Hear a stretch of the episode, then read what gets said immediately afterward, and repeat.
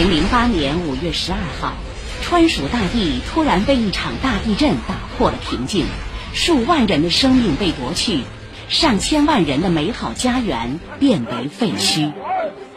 在这千钧一发的时刻，中国共产党带领中国人民进行了史诗般的伟大抗争和伟大救援。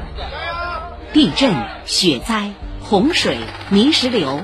各种灾难伴随着中华民族的历史，但是中华民族历经风雨，生生不息，创造并将继续创造璀璨夺目的文明成果。正如习近平同志所说：“我们今天要继续弘扬抗震精神，为实现全面建成小康社会奋斗目标，实现中华民族伟大复兴的中国梦，注入强大精神动力。”二零零八年的今天，五幺二汶川地震震碎了川蜀大地的安宁生活。举国悲痛中，当地顽强自救，全国八方支援。十三年光阴荏苒，众志成城的抗震救灾精神早已让震区凤凰涅槃。劫后余生的人们正昂首阔步，为了更好的自己和家园努力奋斗。请听报道。和敬礼男孩、可乐男孩一样。家风男孩郑海洋也是地震中一张积极年轻的面孔。当时上高一的他，在北川中学的废墟下压了二十二小时，被救援人员发现后，媒体定格下了他摆出胜利手势的笑脸。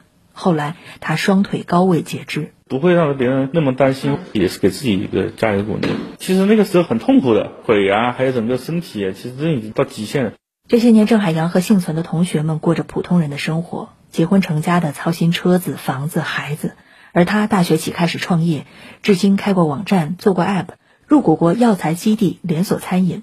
闲暇时则喜欢打桌游、看电影，坐着轮椅参加马拉松。偶尔会假设，如果没有那场劫难，人生轨迹会怎样？说到我的是，我外就是读完大学回来考个公务员，呃，平平稳稳的上班。但郑海洋说，更喜欢现在有挑战、有奔头的生活。现在遇到很多的事情，就看得很开嘛，生死都经历过了。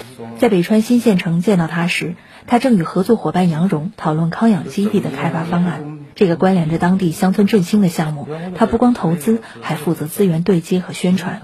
受这么大的一个灾难，还能就是说挺起腰杆儿，有志气的这样去干一些事情。像我们这样健全的人，应该要比他更平坦。OK，多做一些对我们家乡更多的一些贡献。包括郑海洋在内的很多当地人，不太愿意多提当年的地震。发展家乡，向阳而生，才是他们新的标签。零八年后，汶川县三江镇龙竹村贫上加贫。而早早在外谋生的八零后赵勇，却放弃了年入百万的日子，逆向而行。他扎根家乡，建起第一个农家乐，带动了村民的农副产品。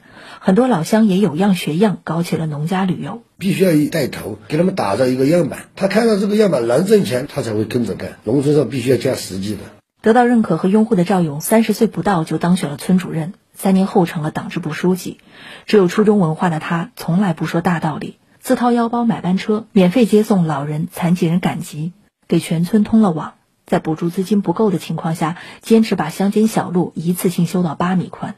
朋友比较多嘛，哎，支持我一下，水泥、砂石、添垫子嘛。当时欠了我几十万的债嘛，省纪委就来问我，他说为什么要没钱修这么多？我说一辈子搞修修补补的事情，你今年亏一点，对老百姓也没有用，把国家的资金也浪费了。去年龙珠村和另外两个村合并成乐活村。三个村一千多村民一票票把赵勇推选为党总支书记。他最新的目标是依托政府的造血机制，发展各村特色，争取实现每年两百万的村集体经济收入。周边村干部也有了比学赶超的目标。当然，我们要依托政府指导和指引，换血需要我们村集体来换。这下面就是我要搞这个康养生态旅游的地方，我樱花全部栽了四千多亩。这里到时候建成能够饲养多少的这个三江黄牛啊？四百头吧。家乡发展之余，赵勇也记挂着当年全国人民的恩情。去年，他带着刘勇在内的十一位村民逆行武汉，驱车三十六小时为疫区送去十万多元捐款和一百吨蔬菜。书记号召每次下都直接分力量嘛，给了他是很有动力、很憧憬。郑海洋也不再只局限于眼前的事业，他经常拍摄公益短视频。今年汶川地震十三周年，他还有个纪录片计划，准备前往十三个地方去找寻当年十三个帮助我的人，他们代表着不同的行业、不同的职业，也相当于是通过我的视角看看他们这变化，从而反映出我们整个的一个时代的一个变化和我们社会的一个变化。以上特派记者汪宁、钱杰四川报道。